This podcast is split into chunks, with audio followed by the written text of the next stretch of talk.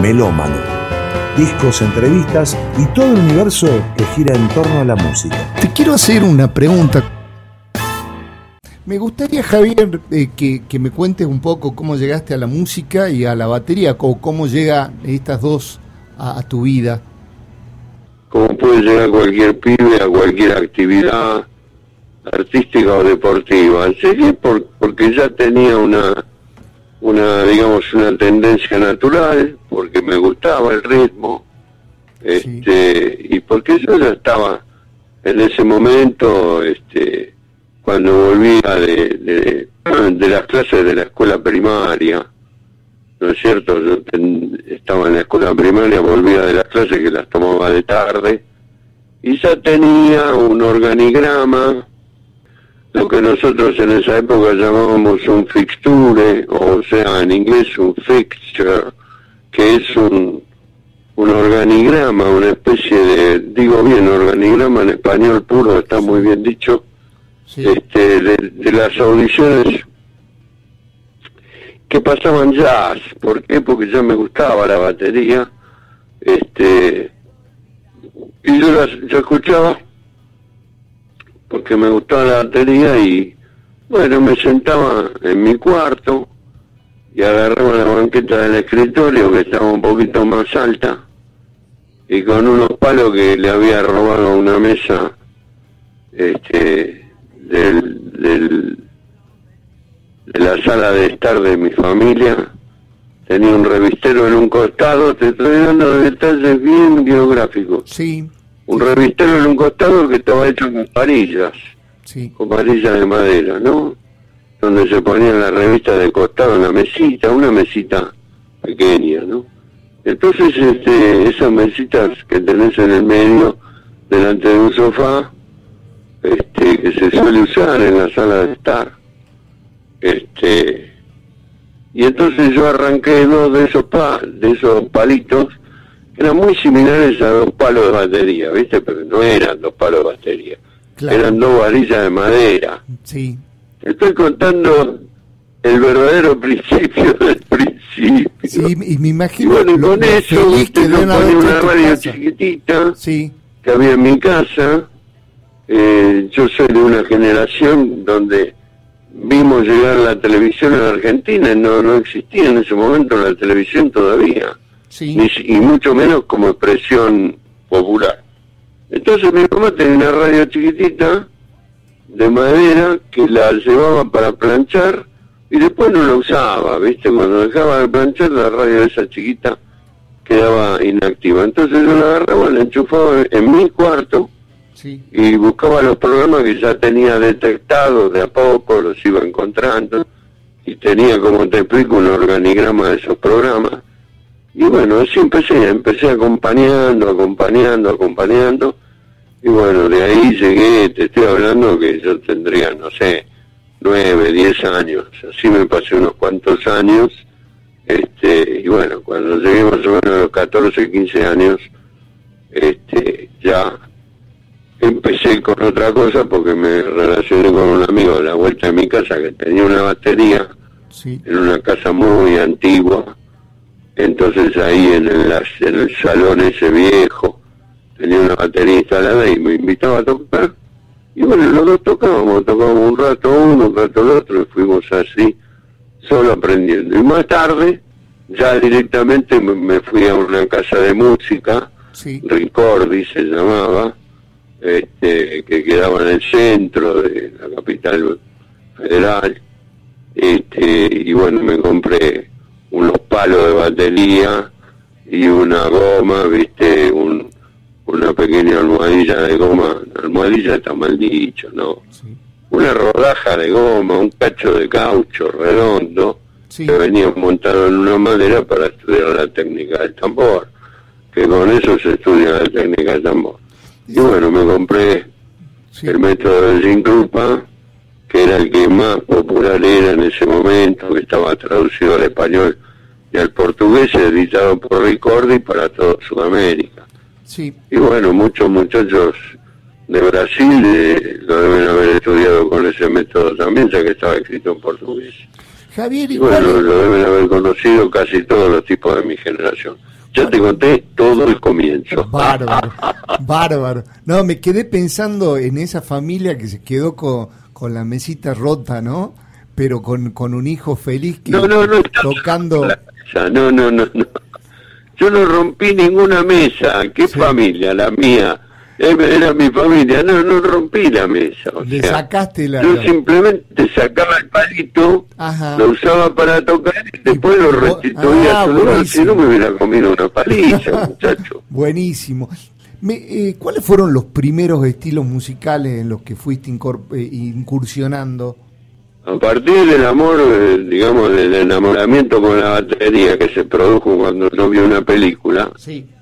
ahí fui este, iniciándome escuchando un programa de jazz que estaban en la radio, Sí. en una radio AM, por supuesto la FM ni existía. Vos sabés que estás hablando con un tipo que tiene 75 años, ¿no? Sí, ¿Vos el ¿Te das cuenta de lo que te estoy diciendo? Sí, te, te- un, un- una Argentina completamente diferente, donde no había televisión, donde la radio era muy importante porque era lo que llegaba a todos los hogares sí. y, y donde ya te digo, había un aparato importante que era el de la casa, digamos, y una radio chiquitita que la escuchaba mi mamá para planchar o para Sí. Hacer sus labores.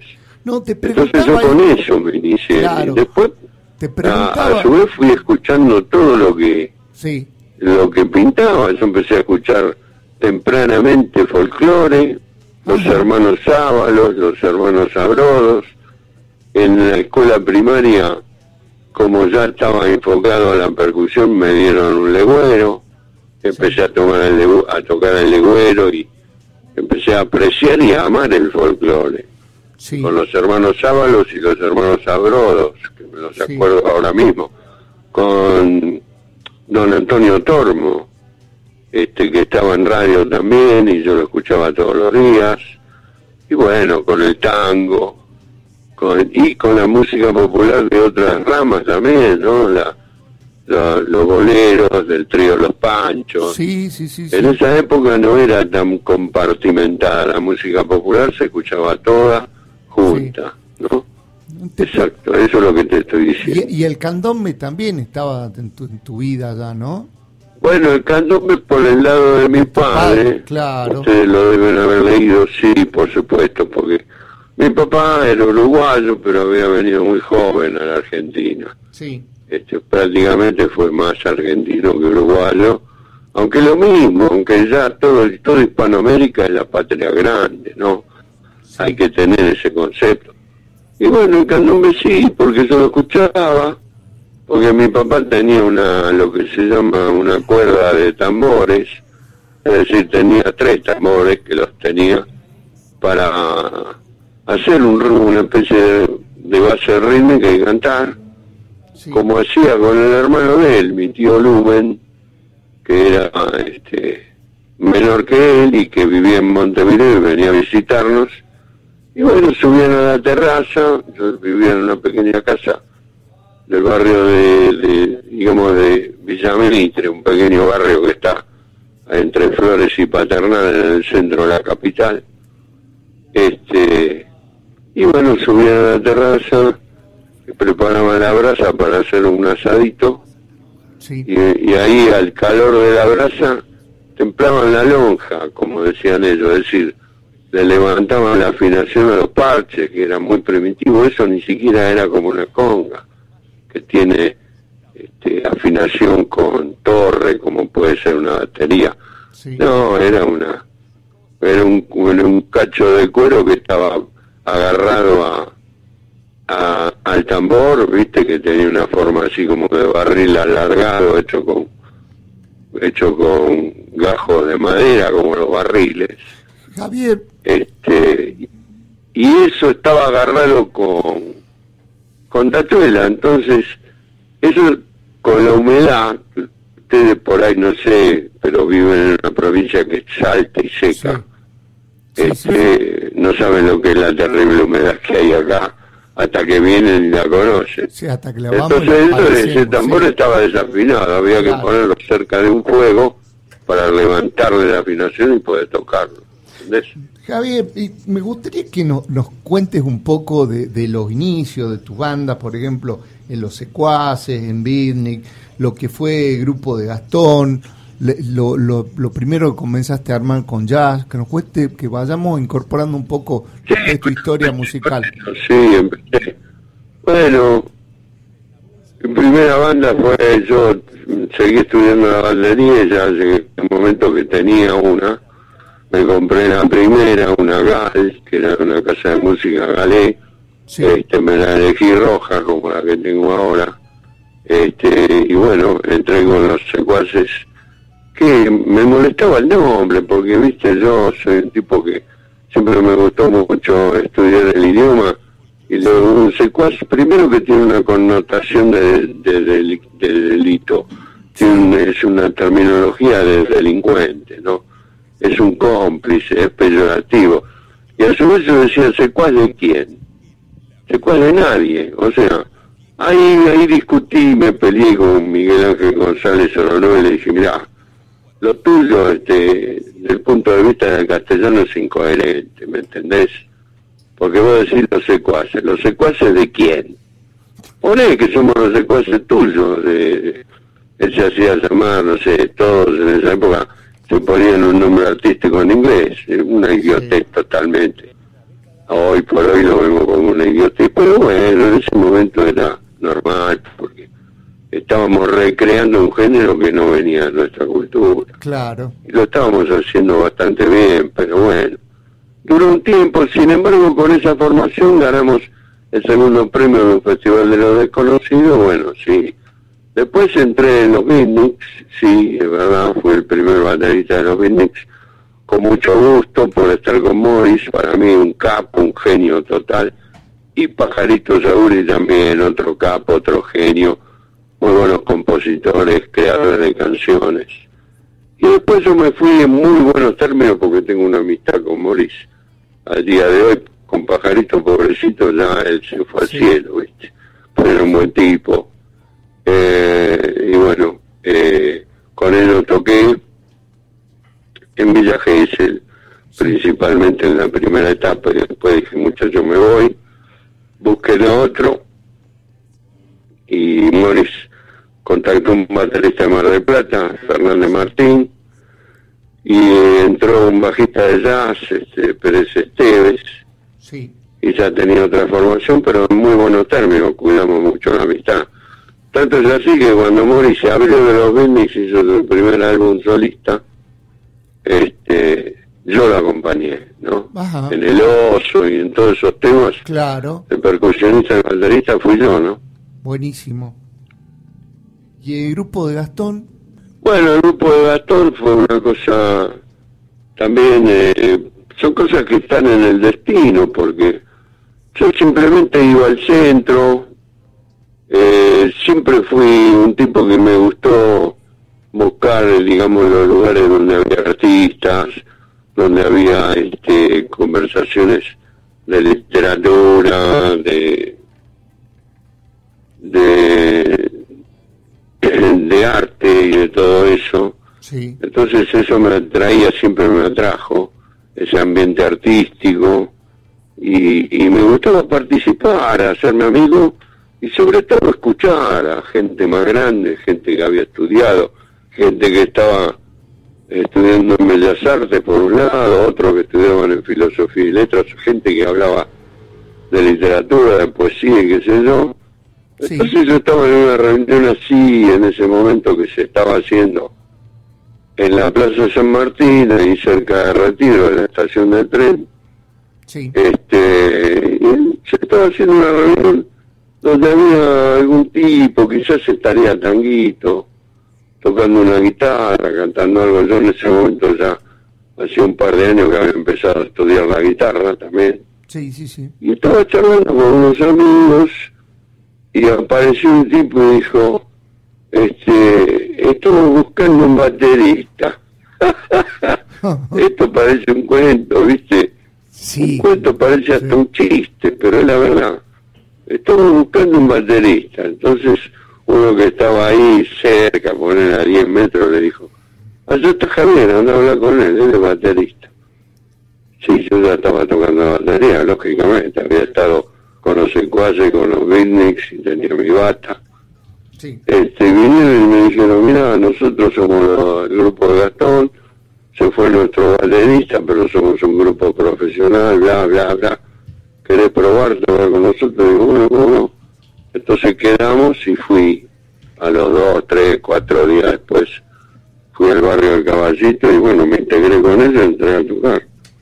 Que fueron muy buenas personas conmigo, aparte eran muy serios, este, muy profesionales. Y en ese momento, bueno, hacían versiones en inglés, como hacían un montón en esa época. Claro. Me compré una buena batería, ellos laburaban todos los fines de semana. Este, se producían, ensayaban mucho, era muy profesional, me interesó mucho eso a mí. Este, avancé mucho, se vestían muy bien, en esa época se usaba mucho andar, eh, viste, los cuatro trajes. Sí, sí, sí. Era seguir un poco la línea que habían impuesto los Beatles, viste, con los trajes, cuatro trajecitos iguales, todo eso, que era muy interesante porque era una, un respeto hacia el público también, la ropa de artista, ¿no? Sí. Y bueno, y ahí entonces me compré una muy buena bata, en ese momento una CAF, una batería argentina, compré unos platos Silgian y un tambor Ludwig, que me lo compré en Casa América, lo pagué a crédito y eso. Y bueno, y en un momento yo le di un preaviso como le había dado a los beatniks y le dije, bueno muchachos, busquen a otro. sí. Pues yo me voy porque tenía ya el proyecto de hacer este Manuel, un trío de blues y de rock, ¿no? Perfecto. No hay tiempo de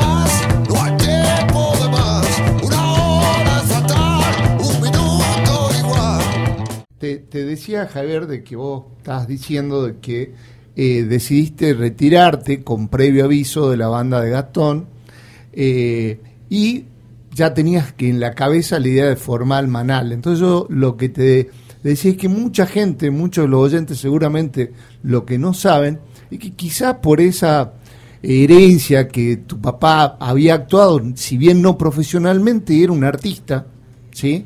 Eh, vos eh, actuás y no solo eso, musicalizás junto a, a un prematuro Manal, digamos, lo que fue la película Tiro de Gracia, que no es una película menor porque eh, eh, fue candidata para, para el Oso de Berlín, ¿no? Para, así que quiero que... Y lo ganó, ganó el segundo Claro. premio a la música, que Claro, le hice yo. mirá, nada menos.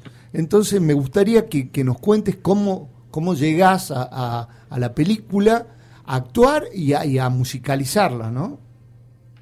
Como te dije antes, yo, este, a mí me gustaba circular, digamos, por, por los bares que tenían, este, digamos, una, una concurrencia que estaba dedicada al arte, a la cultura. Naturalmente me sentía yo atraído y lo pasaba muy bien cuando hacía, iba haciendo amistad con esa gente y me gustaba participar sobre todo escuchando, ¿viste? Porque yo soy un tipo que no terminé la secundaria y mi padre me inculcó la lectura y me gusta mucho leer. Sí, sí, sí. sí. Este y me encanta adquirir conocimiento, entonces me, tra- me transformé como en un en un este en un este en un autodidacta voraz, ¿viste? Sí, Entonces yo a un bar que se llamaba el Bar Moderno, que quedaba en la zona del Bajo, viste, de Buenos Aires, lo que está cerca, digamos, de la, de la avenida Leandro Nalem, que es la avenida que rodea el puerto. Y en esa zona estaba el Bar Moderno y el Bar Florida, había dos o tres bares que participaban de esa característica que te dije recién. Entonces, ahí yo, eh, te vuelvo a repetir, yo era muy joven y participaba porque me dejaban acercarme, porque yo soy un tipo ubicado, educado, no pregunto boludeces. y, me preguntaban, digo, me interesa escuchar lo que ustedes están hablando, por ahí de cine, de literatura, de filosofía, de historia del arte, de, arte, ¿me entendés? De pintura, de, todo eso que yo no sabía absolutamente, prácticamente nada. Sí sabía que me gustaba leer, de literatura, bueno, sí, ya había leído y seguía leyendo algunas piezas de la literatura universal, por decirte, de lo que venía de lo que se llamaban las novelas de aventuras, que todos los muchachos jóvenes leíamos, Alejandro Dumas, este, Los Tres Mosqueteros, El Conde de Montecristo, ese tipo de literatura que nosotros creíamos eh, que bueno, era una cosa menor, no era una, una cosa menor para nada, eran grandes clásicos de la literatura universal. Sí. Entonces, en esas charlas conozco a un tipo que en ese momento era un poeta que formaba parte de un grupo de un grupo de poetas que se llamaba Opium, Sí, que era Sergio Mulet. Y sí, Sergio Mulet, que se ganaba la vida como modelo publicitario de la televisión, pero esa no era su profesión, a él lo que le gustaba era escribir, formaba parte del grupo Opium, sí. donde había otros poetas, este Mariani, este, y otros y otros poetas y otros escritores, era un grupo literario, ¿no? Sí, sí, sí. Entonces, claro, cuando me conoce sabe que yo soy baterista, entonces me dice, mira, estamos sobre, yo escribí un guion para una película y hay un papel que es un baterista, que se llama Paco Sí, sí, sí. el personaje. ¿Te interesa hacer el papel? Y yo dije, sí, con ese, con esa, Sí. con esa, perdón, No, no, con esa cosa irresponsable de los jóvenes, sí, de decir que sí, y no sabes a qué estás diciendo que sí, pero bueno, eso es la juventud. Este, en el sentido que después cuando me di cuenta que yo tenía que interpretar a ese tipo, porque yo nací músico, yo no nací actor, ¿entendés? Sí. Entonces fui a hablar desesperado con mi padre y le dije, le digo, mirá, como él había hecho teatro, Claro. teatro independiente, vocacional en, en su juventud. Y todavía hacía alguna vez algún monólogo, bueno. Entonces, este, eh, entonces agarré y le dije, mira, eh, estoy leyendo el guion, es interesante, pero eh, la personalidad de este tipo no me gusta un carajo. Porque era como Me medio dice, bueno, eso violenta, es, ser, ¿no? ac- eso es ser actor. Claro. Ha- Hay una escena incluso que es como medio violenta en la que, que vos le pegás un, un cachetazo a uno, ¿no? Así como, como de revés. Sí, bueno, ese es el tipo que escribió el guion Claro. y, el, y el, el protagonista principal. Sí, sí, bueno. Lo que pasa es que había una historia con una mina en el medio, en el guion. Sí, sí, la vi a la Y bueno, él muy buena. salió, Sí, él salió con la mina que estaba conmigo, entonces yo le pego, ¿viste? Típica pelea de machos, qué Sí. sé yo, ¿me entendés? sí. Entonces, eso es lo que pasa. Es una cosa bastante Y común la y lo escena de esa. y lo de la música. Pero bueno, fue bien, fue bien actuada, fue bien actuada. Sí. La música, bueno, el, el leitmotiv de la presentación lo, lo compuse yo, que después no, lo- no desarrollé en ningún lado. Salió una vez en, en una edición de pequeña que se hizo, pero yo no lo dejé ahí en la película. Y después el resto de la música incidental yo ya había formado mal. Sí, En ese momento Morel estaba en formación, porque era el año 67, claro. y Ah, lo grabé con los muchachos, Sí. con los muchachos del trío, los tres los grabamos. y hay muy buenos temas, Muy un tema que cantamos con Merino, otro tema instrumental que lo compuso Gavis, y bueno, fue fenómeno eso, ¿viste? Sí. muy bueno. Perfecto.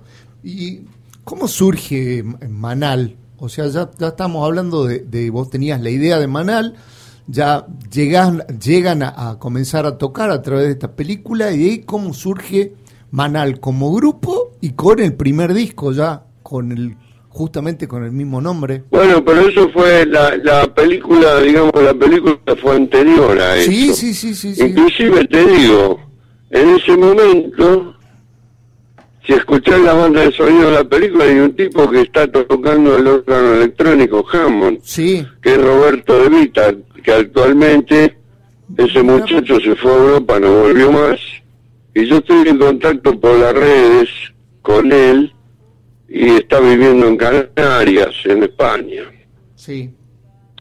Y él toca el Hammond ahí también, o sea que tampoco es el trío, sino que es un cuarteto con Roberto De Vita. Mira vos, yo estaba casi seguro que el que tocaba ahí era, eh, era Gaby y esa parte lo desconocía, así que te agradezco por la data.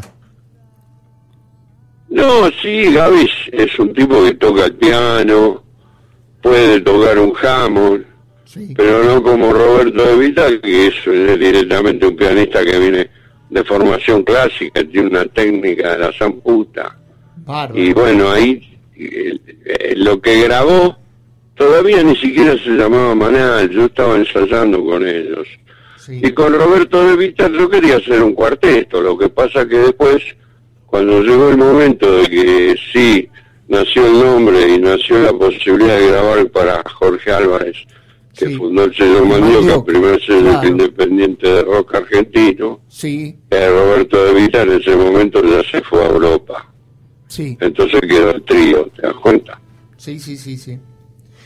Ahí te, ahí te iba a preguntar justamente, ¿no? Porque estamos hablando de un trío, pero también Mandioca fue un trío, ¿no? Entre Álvarez, López Sánchez y Pujó. Contar un poquito porque la, la historia de, de Mandioca y Mandioca eran cuatro tipos. Ajá. Eran el líder, digamos, lo, lo, lo que inventaron Mandioca eran tres muchachos jóvenes, Sí, Javier Arroyuelo, Rafael López Sánchez y Pedro Pujó, sí, que eran tres personajes que eran de mi generación que paraban conmigo y, y con toda este, esta gente en los mismos bares que yo te estoy nombrando, el bar moderno, el del bar Ovaro, Bárbaro, Sí. este, etcétera, esos bares de esa zona este, cercana al puerto de Buenos Aires.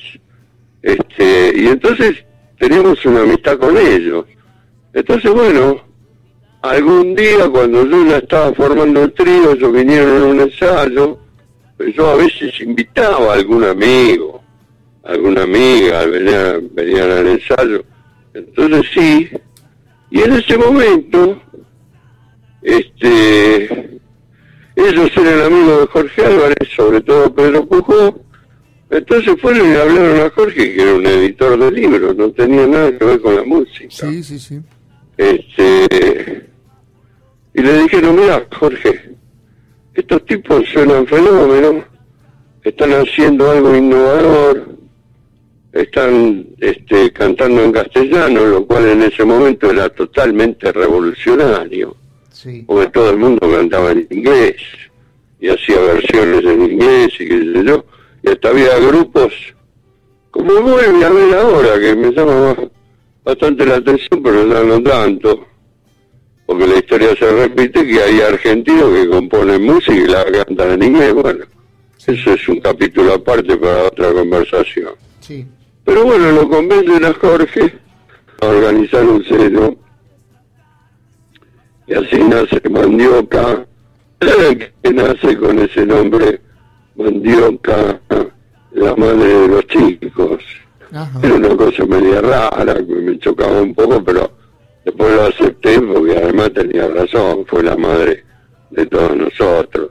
Lo que sí era un, buen intento de, por parte de ellos, que eran pibes que tenían vida intelectual, este, de ponerle mandioca como un símbolo de un fruto que es bien argentino, bien del norte nuestro, ¿no? Sí, sí, sí. Yo ya no pretendo tener siempre la razón.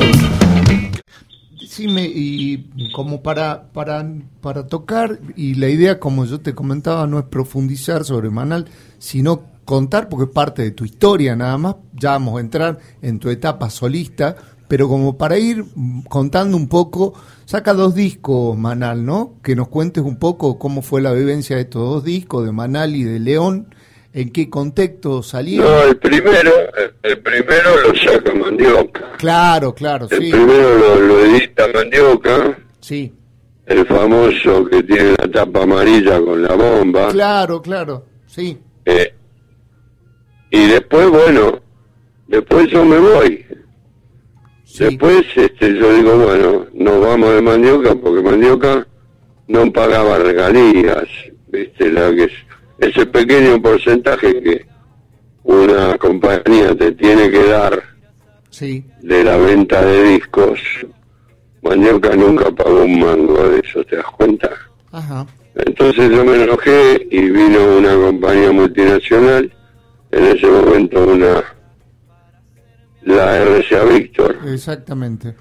este, que había sido una compañía histórica desde los años 20, que había grabado a Gardel, a todos los tangueros, a Elvis Presley y a la mar en coche. Entonces, bueno, me ofrecieron un adelanto de regalías y mis, mis compañeros dijeron, bueno, no, pero nosotros nos impulsó Mandioca, sí, pero no nos pagó un mango Mandioca, ¿viste?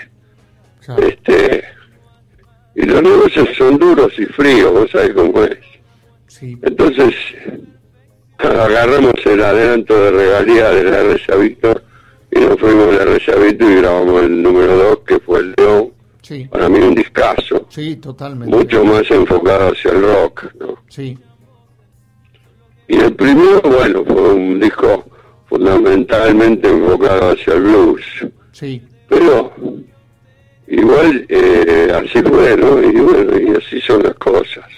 bueno, íbamos aprendiendo eh, con toda nuestra juventud y nuestra ine- ine- inexperiencia, aprendiendo, viste, de que la música es un negocio, es un negocio duro, frío, despiadado y complicado, este, como los negocios, son así, los negocios son fríos, son duros, son despiadados, y esa imagencita que tienen de afuera la gente, de que se creen que el negocio de la música, yo también fui un joven ingenuo, y yo me creía que los músicos eran todos bonitos y que el negocio de la música era un negocio de ángeles y de cuentos de hadas.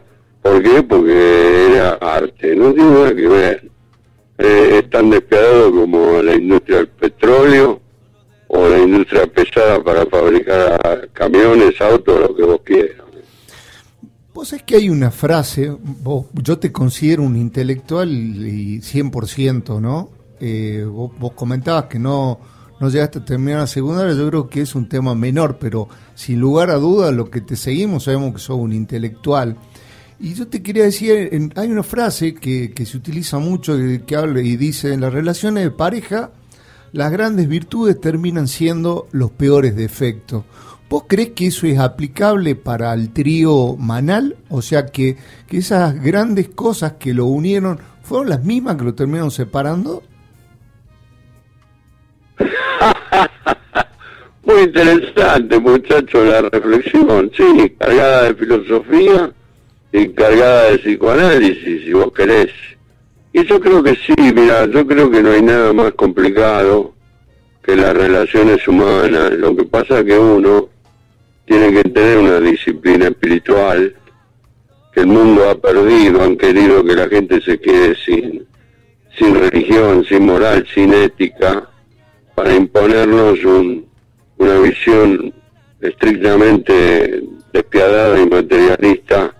Desde el siglo XIX hay un impulso, yo creo que es muy malo eso. Sí, Por eso yo he estudiado religiones comparadas y respeto a las religiones. No me gustan sí, los que usan la religión como excusa para ir y violentar a, a otros, sí, como son los fundamentalismos, como son las las lamentables historias que también las religiones tienen de, de intolerancia, de falta de respeto a los demás, de perseguir, torturar y matar al que piensa distinto, eso me parece un horror. Pero indudablemente, al, a partir del momento de que somos todos descartables y que un día nos vamos a morir, hay que respetar también la metafísica y la religión y sobre todo hay que tener ética y moral y sentimientos humanistas. Pero eso es bastante raro, hay personas que no tienen ganas ni, ni impulso de, de aprender eso y no lo quieren aprender y bueno, esa gente hay que apartarla, no hay que estar relacionado. Eh, yo los respeto, tampoco les voy a faltar de respeto, pero no me voy a relacionar con ellos. Entonces, es cierto que lo que te une a un grupo o quizás a una relación personal con una mujer o a una relación de amistad con un amigo, con unos amigos o lo que sea, esas cosas que, que son de afinidad, que te unen, en otro momento te pueden separar. Es como dice el Chin, ¿viste? Que lo único permanente es el cambio. Ajá. Y es cierto, este es un mundo cambiante, porque es un mundo evolucionante. Entonces yo creo que lo que hay que tener, para mí es un es un imperativo, un imperativo categórico, como decía Kant, pero un imperativo categórico moral, hay que tener ética y hay que tener una línea ética y moral en la vida de respetar al otro. Y también hacerle entender que te tiene que respetar a vos. Porque cuando se termina el respeto empieza la violencia, ¿entendés? Y cuando empieza la violencia se acaba la civilización. Entonces, ya hemos visto demasiados ejemplos de violencia, particularmente yo en la segunda mitad del siglo XX, ni hablar. Yo nací después de la Segunda Guerra Mundial y cuando empecé a entender lo que había pasado antes que yo naciera, me horroricé porque dije, bueno, ¿este qué mundo es? Bueno, es el mundo que es y hay que adaptarse. Y es muy importante tener una línea moral y ética en la vida porque si no, no sos nada. Sos una porquería, así te lo digo Así es. directamente. Así es. Mira, vos, vos hablabas de, de esas dos partes, ¿no? Que, que tiene la industria de- discográfica. Por un lado, la parte romántica y por otro lado, la parte concreta, ¿no? Que por ahí dura y que nos cuesta a los Y la parte romántica son los artistas, porque Sí. si los artistas no fuéramos románticos, ¿cómo haríamos canciones? ¿Te das cuenta? yo lo, lo Pero que... la industria no es romántica, la industria suma, resta, multiplica, le interesan los números, como cualquier otra industria. Y Bueno. tampoco hay que marcarlo con un dedo acusador por ser así, porque es natural. Claro. Eh, La industria es el negocio, es así. Yo lo, yo lo que te quería preguntar es, vos le podés preguntar a un romántico o, o a un empresario frío, ¿no? Sobre estos dos discos, el otro van a hablar maravilla, desde la óptica de cada uno. ¿Por qué no siguieron adelante? Porque del lado romántico son dos discos inigualables y siguen siendo hasta hoy discos que se siguen vendiendo. Entonces, tomados de un lado o tomados del otro, son dos discos maravillosos. ¿Por qué no siguió adelante el grupo, Javier? Porque las relaciones humanas se deterioran, muchachos. Eso lo piensan muchos y está bien porque lo ven de afuera. Yo admiré mucho también a los a los Allman Brothers eh, y, y, y dije, ¿por qué, ¿por qué el hermano de, de Greg Allman se tuvo que matar en una moto? ¿O por qué se tuvo que separar Creedence Clearwater, que era un grupo muy puro, por ejemplo? ¿Por qué se tuvieron que separar los gatos?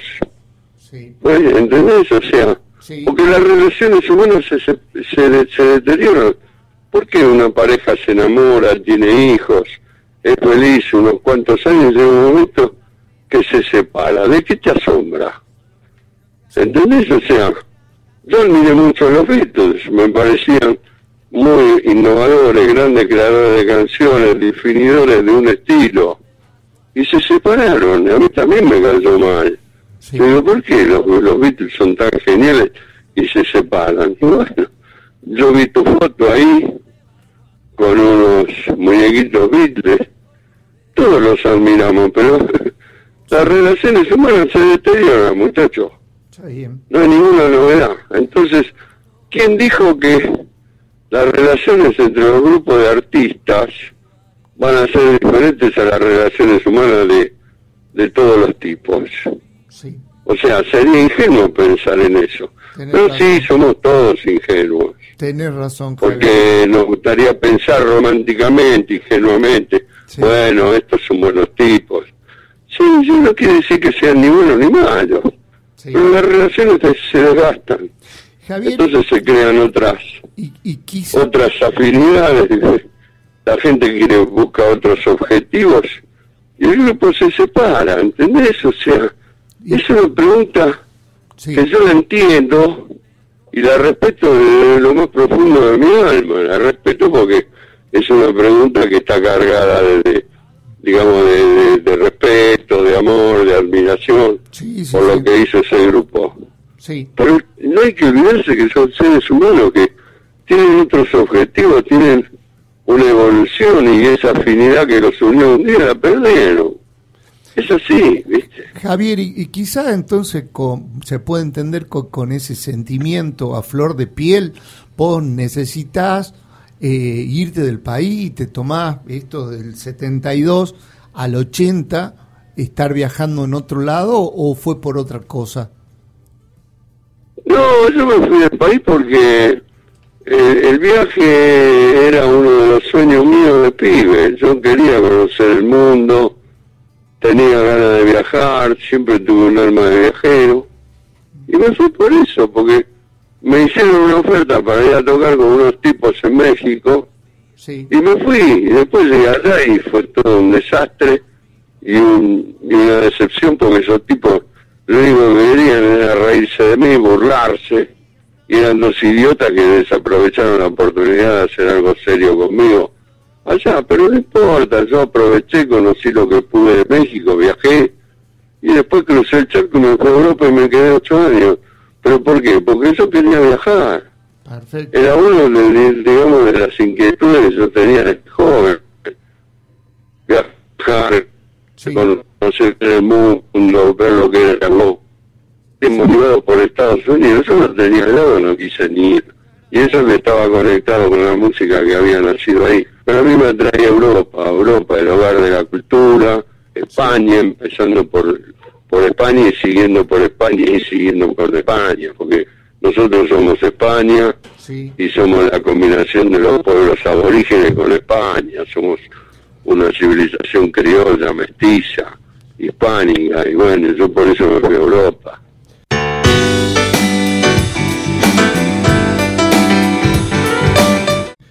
Javier, y vos volvés, vuelven para con la idea de eh, esto van a ser las últimas preguntitas y ahí abordamos la parte solista que me interesa muchísimo y que la es la- lo que hay que mostrar porque yo coincido con vos en que Sí, bueno, yo vuelvo porque me vienen a buscar, Claro. me vienen a buscar para una reunión de Manal. Sí, Me vienen a buscar, viene Gavis y me dice, mirá, él estaba viviendo en Brasil y en ese momento estaba acompañando a, sí, a un solista brasileño y hizo un viaje eh, con el tipo a Portugal y de ahí pegó un salto y me vino a ver a mí a Barcelona, sí, averiguó donde yo estaba y me buscó y sí, vino y me dice, ¿volverías a Buenos Aires para un contrato para la reunión de Manal, qué sé yo?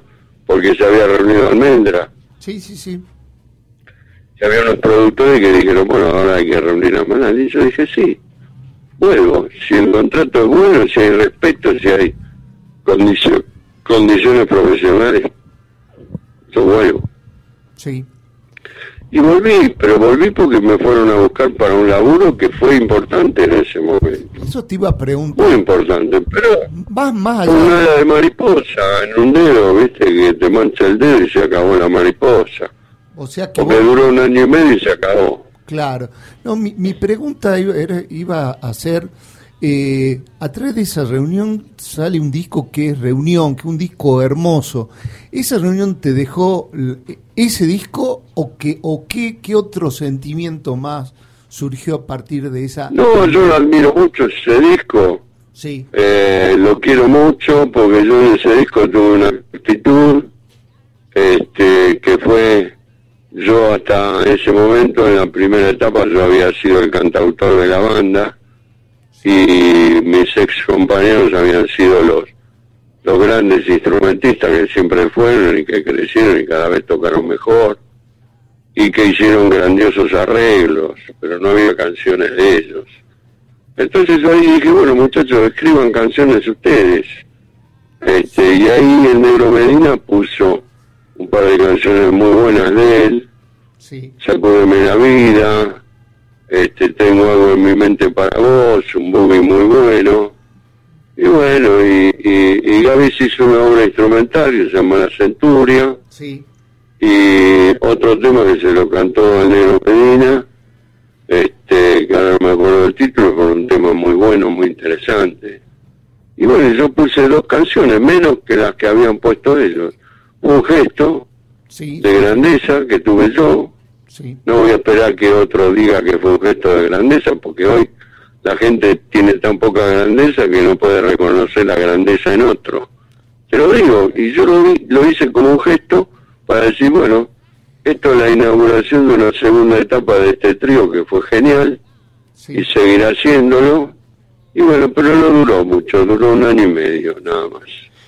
Bueno, Y se, se, se diluyó sí. mal, se diluyó mal porque un productor dijo, no, eh, Javier se tiene que ir de nuevo a Europa, porque así después inventamos la vuelta, el regreso. Y, y- y encontró eco en, en- en- en un tipo de la banda que no te voy a decir quién fue, porque- pero que fue el tipo que nos reunió, encontró eco y bueno, él no supo, no tuvo, se puso del lado del productor, en una palabra, en vez de venir y decirme, mira Javier, Sí. eh, vos tenés que ponerte del lado de tus compañeros, ¿viste? Sí. Pero no, se puso del lado del productor y vino y me dijo cualquier verdura, una cosa que no la voy a repetir porque es asquerosa. Este, me insultó, me insultó, me dijo que yo no tenía nivel para tocar con él y que Manal no tenía convocatoria. Eso me lo dijo tres meses después de haber metido 30.000 personas en obras sanitarias, con lo cual te muestro la locura y la irracionalidad de este tipo. Bueno, Pero bueno, estaba mal aconsejado, estaba mareado, está perdonado. pasan. Este, pasan- yo no puedo perdonarlo todo, pero Sí. puedo comprender ciertas cosas, son debilidades. Entonces, viste, se acabó. Y viste que cuando se habla de Manuel, de reunión no se habla. Nadie menciona reunión, y reunión estoy de acuerdo, y lo dice el negro Medina, y te lo digo yo, es un discazo. Es un disco Un tremendo. gran disco, y aparte se muestra la evolución instrumental del, del grupo, estamos haciendo muy buenos arreglos, tocando fenómenos, Y, y Ja- creando una cosa impresionante. para ir terminando la parte de Manal, se, le, se les presenta la oportunidad de juntarse nuevamente. Se venden un montón, o, o- o estaban ya prevendidas un montón de entradas y para hacer varios conciertos en el, en Gran Rex. Teatro que vos después lo llenaste Pero se solo. laburó un año y medio, acabo de decir, se laburó muy bien. Sí. Un año y medio duró. Claro. Y, y yo lo que te pregunto es, eh, ¿cómo el más eh, nostálgico se olvidó de la nostalgia y, y se, se coartó el, el- el retorno así como definitivo, digamos? No sé si estoy siendo claro. Y es la opinión que tengo yo. Bueno, y Bueno, pero él habrá pensado que, sí, que no, que yo actúo mal. O sea, es muy fácil echarme la culpa a mí de todo, ¿me entendés? No. Cuando yo fui el factotum de manera, yo inventé hasta el nombre. sí. Pero bueno, no voy a, no voy a esperar que me reconozcan nada. Javier, Las familias se pelean y siempre la culpa la tiene el otro, ¿viste? Javier, vos, vos muy inteligentemente no repetiste la fórmula y largaste lo que fue tu carrera solista. ¿No, ¿Nos querés contar un poco cómo, cómo fueron eh, los primeros discos? Sol del Sur, Corriente, que un disco... Que del sur, y bueno, no son del sur, yo me reuní con dos tipos Sí, que tocaban fenómeno. Uno de ellos me gustaría reencontrarlo, Cristian García, que toca fenómeno, el negro Cristian. Y después con, con Raúl, Raúl Fernández, con el cual terminamos alejados, muy mal, o sea, él con una mala interpretación de las relaciones humanas se rompen. sí, Eso me lo dijo una vez una gran actriz, que no te voy a decir el nombre, sí, pero me dijo, mirá, cuando se reúne un elenco para filmar una película, todos son amigos. Cuando termina la película están todos peleados con todos. Ajá. Y yo no sé por qué es así, pero será la historia de, de Caín y Abel. Esto es bíblico, es humano, es una cosa... Pasa en todas las empresas, en todos los trabajos, en todas las cosas que se hacen. El teatro, la música y el cine son trabajos de equipo y son conflictivos, ¿no? Es, es inevitable. ¿viste? Te decía que uno de los discos que, que- para mí son los favoritos, es uno de los favoritos de tu carrera, es Corriente, ¿no? Contar un poco cómo, cómo surgió, tiene grandes, más allá de Corrientes, Casanova, que otro otro temón, ¿nos contás un poco cómo, cómo fue, No, bueno, eh, cómo surgió? porque yo dije que vamos a hacer un quinteto eh, inspirado en los quintetos de blues de Chicago, donde hay un armoniquista, otra formación, donde hay un tecladista. Y bueno, recluté a esa gente y grabamos y tuvimos la oportunidad que lo editara este, un tipo como Greenman en su sello, que además te digo, fue el último disco que editó el DG Discos, Daniel Sí, sí, Greenman sí. Discos. Sí, Pero fue un disco que tuvo su gran éxito. Yo tuve ahora unas comunicaciones por la red con Daniel y hay una buena relación con él. Eh, él habló encomiablemente de este, de este disco, de este quinteto, y bueno, y también terminamos a las patadas, todo termina así siempre. Es inevitable, muchachos, porque eh, yo, yo guardo los grandes ejemplos de formaciones como los Beatniks o como este el grupo de Gastón, donde yo me desvinculé guardando y cuidando la amistad. claro. Pero en, en las otras desvinculaciones se perdió la amistad. Y eso es lamentable porque la amistad es más importante que todo lo demás. Y quizás por, por todo esto que decís, es que sale un disco nuevo con un título que simplifica todo lo que estás diciendo, que es Basta de boludos. Sí, por supuesto, basta de boludo se refiere a eso. Y yo, yo no es que estoy diciendo que los demás son boludos, el primer boludo soy yo, porque están en juego mis defectos, mis incapacidades, mi- mis ataques de ego, que los tenemos todos, el artista es un ego maníaco, eso te lo dicen todos. Sí. Entonces es inevitable. Entonces hay que cuidar la amistad, ¿viste? Y desvincularse en buenos términos, porque a lo mejor después puedes volver a vincularte y tocar otra vez. Es complicado, muy complicado. El trabajo en equipo es un verdadero quilombo. Vos analizar el fútbol, analizar el teatro, analizar el cine, siempre es así. Y analizar eh, lo- los trabajos que se han hecho en la industria. Yo hice un- una etapa de, estudié el industrial, el industrial número 2, que tenía los mismos profesores que el uno, que era el otro Krause. Yo estudié un ciclo básico del huergo. Y bueno, bueno, a mí me gusta mucho, yo quise ser ingeniero mecánico. No llegué porque no tenía suficiente talento matemático. Pero sí me siguen gustando la mecánica, la tecnología y todo eso. Y ahora la electrónica, bueno, ni, ni la entiendo, pero son cálculos matemáticos, es asombroso. De pronto recordé para al fin saber Eh, se hace se hace un festival de rock Cosquín en el cual eh, los horarios para para grupos como como eh, cuando vos fuiste a presentarlo Ah, sí. Te- Bueno, la serie la, la serie la Esa es la serie falta de, la, la serie de la argentinidad. claro donde- la serie donde, claro, como, como vos ya no, no estás de moda y no sos el famoso de... claro eso me de- refería con que es la contradictorio este programa como si fueras una bandita sin importancia a las 4 de la tarde. Pero es una enfermedad argentina, eso bueno pasa ahí- en todos los órdenes y por eso somos un país que en este momento tenemos 42% de pobres y 60% de niños y tenemos gente que pasa hambre en el país de la comida, es lo mismo. claro. no, O no- sea, tenemos que dejar la imbecilidad Sí. y, y adquirir un poco de grandeza y amor a la patria, es natural. No, te, te estaba preguntando todo esto porque también otro episodio que surgió eh, es con el tema de la serie Rompan Todo, en cual tampoco se vio reflejada la trayectoria de, de Manal, ¿no? No, y lo que pasa es que yo, yo la serie esa no la vi, no la vi, y no tengo ganas de verla, si- simplemente estoy, estoy opinando por lo que me han dicho. Ajá, Pero bueno, es una visión sectaria está bien. de, de un tipo, de un tipo que, que hace, no sé, 50 años que vive en Norteamérica, ya no vivió más acá.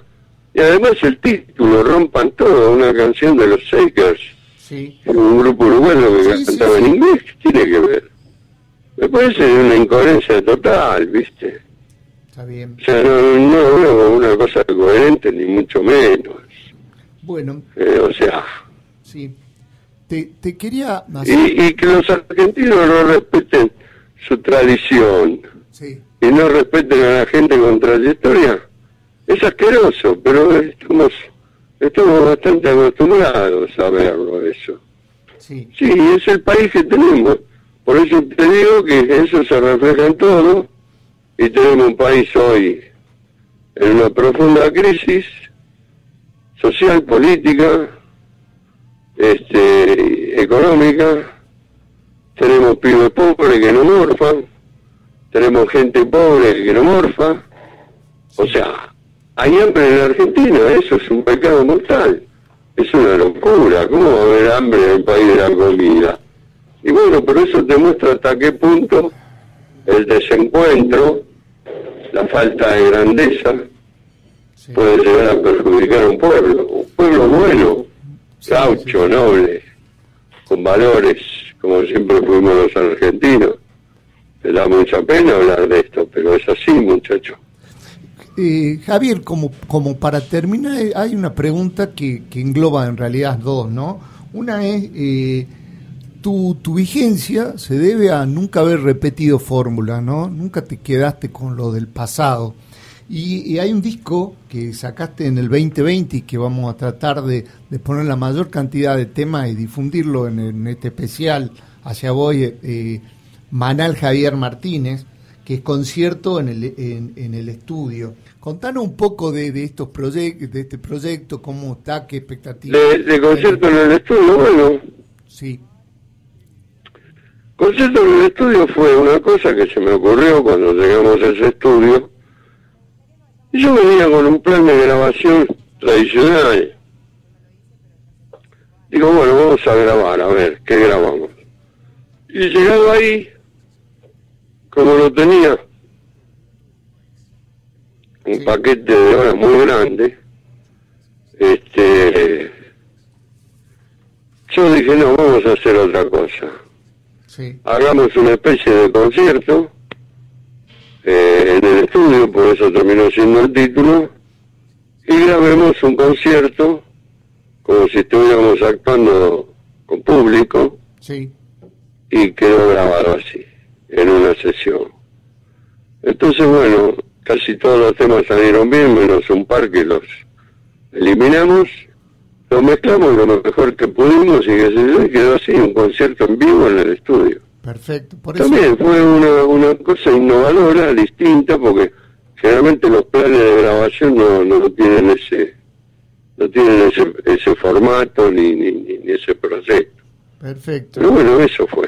Bueno, y lo último que te preguntaba es con la expectativa de, de, de tu último de, de tu último disco, que, que darse cuenta qué, qué Sí, expectativa. lo vamos a sacar en formato físico Sí, y ahora estamos organizando hacer un streaming Sí. con el grupo que volvimos a armar con Pino Caldera, que grabó Corriente conmigo, yo tengo con él una amistad de 30 años que bueno, se interrumpió un poco porque él hace 15 años que se fue a vivir a San Luis. Sí, contanos un poco quién más está en teclados, en teclado y bajo.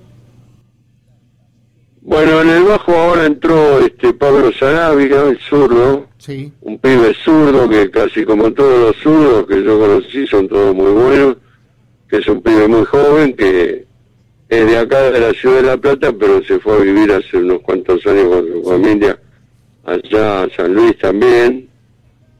Y bueno, eh, eh, de momento estamos con Pablo Sarabia, el zurdo en bajo, Pino Callejas en guitarra y yo. Eso es lo, la formación fija.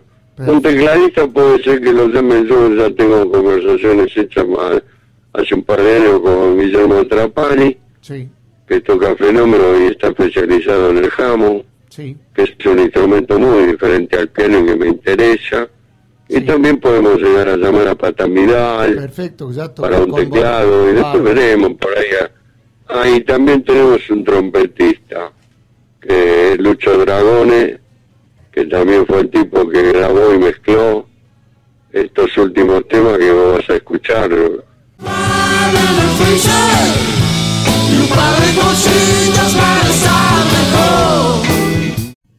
Tenemos ganas de ir a Salta. Sí. Queremos ir a tocar a Salta. Queremos ver las posibilidades reales de tocar en Salta. Ahora tenemos un ofrecimiento para ir a San Juan, Sí, o sea que vamos a volver a Cuyo.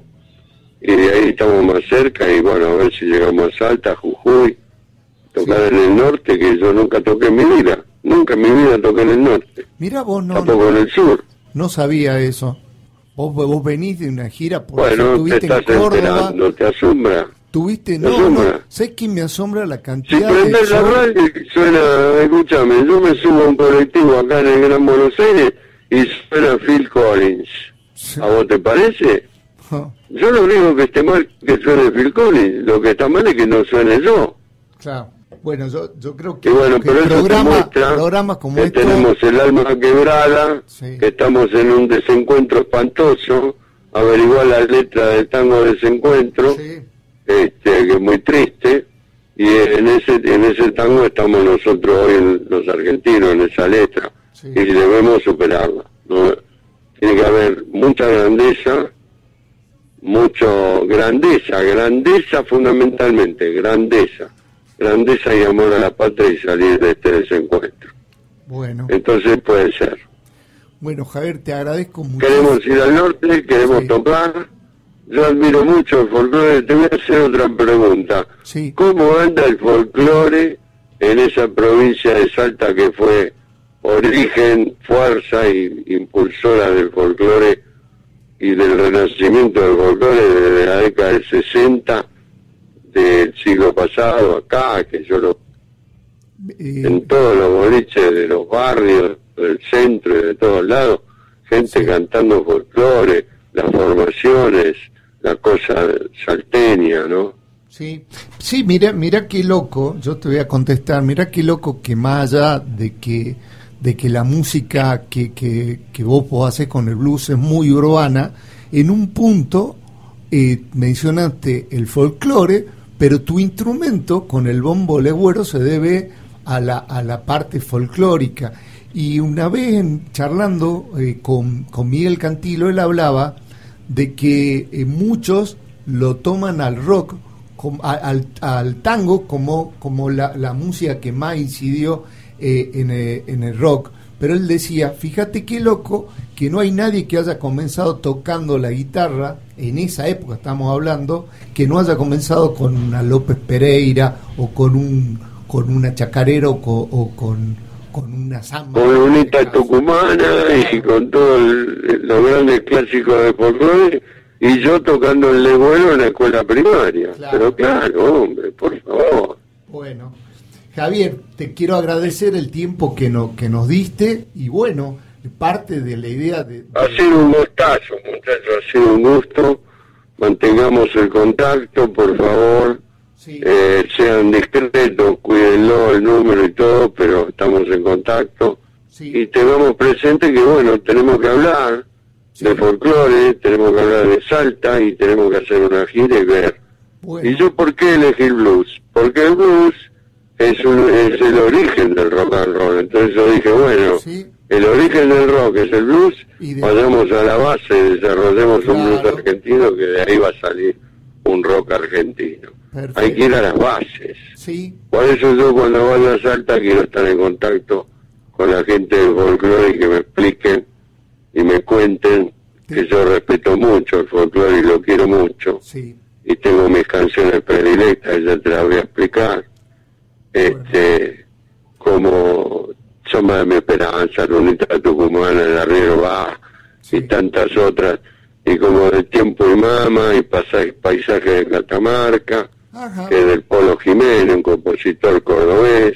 Sí. Bueno, todo eso, entonces yo voy a voy a con- tomar contacto con los folcloristas y ver qué, qué, qué podemos intercambiar, a ver qué mano nos podemos dar, porque también hay que introducir eh, la electricidad y el modernismo en el folclore nuestro, Sí. pero bien hecho, hecho desde, desde un lugar eh, respetuoso e inteligente para hacerlo evolucionar en el sonido, que es muy importante. Bárbaro. Eso, nada más. Bueno, Javier, muchísimas gracias por tu tiempo y bueno, por hacernos conocer. Un gustazo, muchachos. Melómano. Discos, entrevistas y todo el universo que gira en torno a la música. Te quiero hacer una pregunta.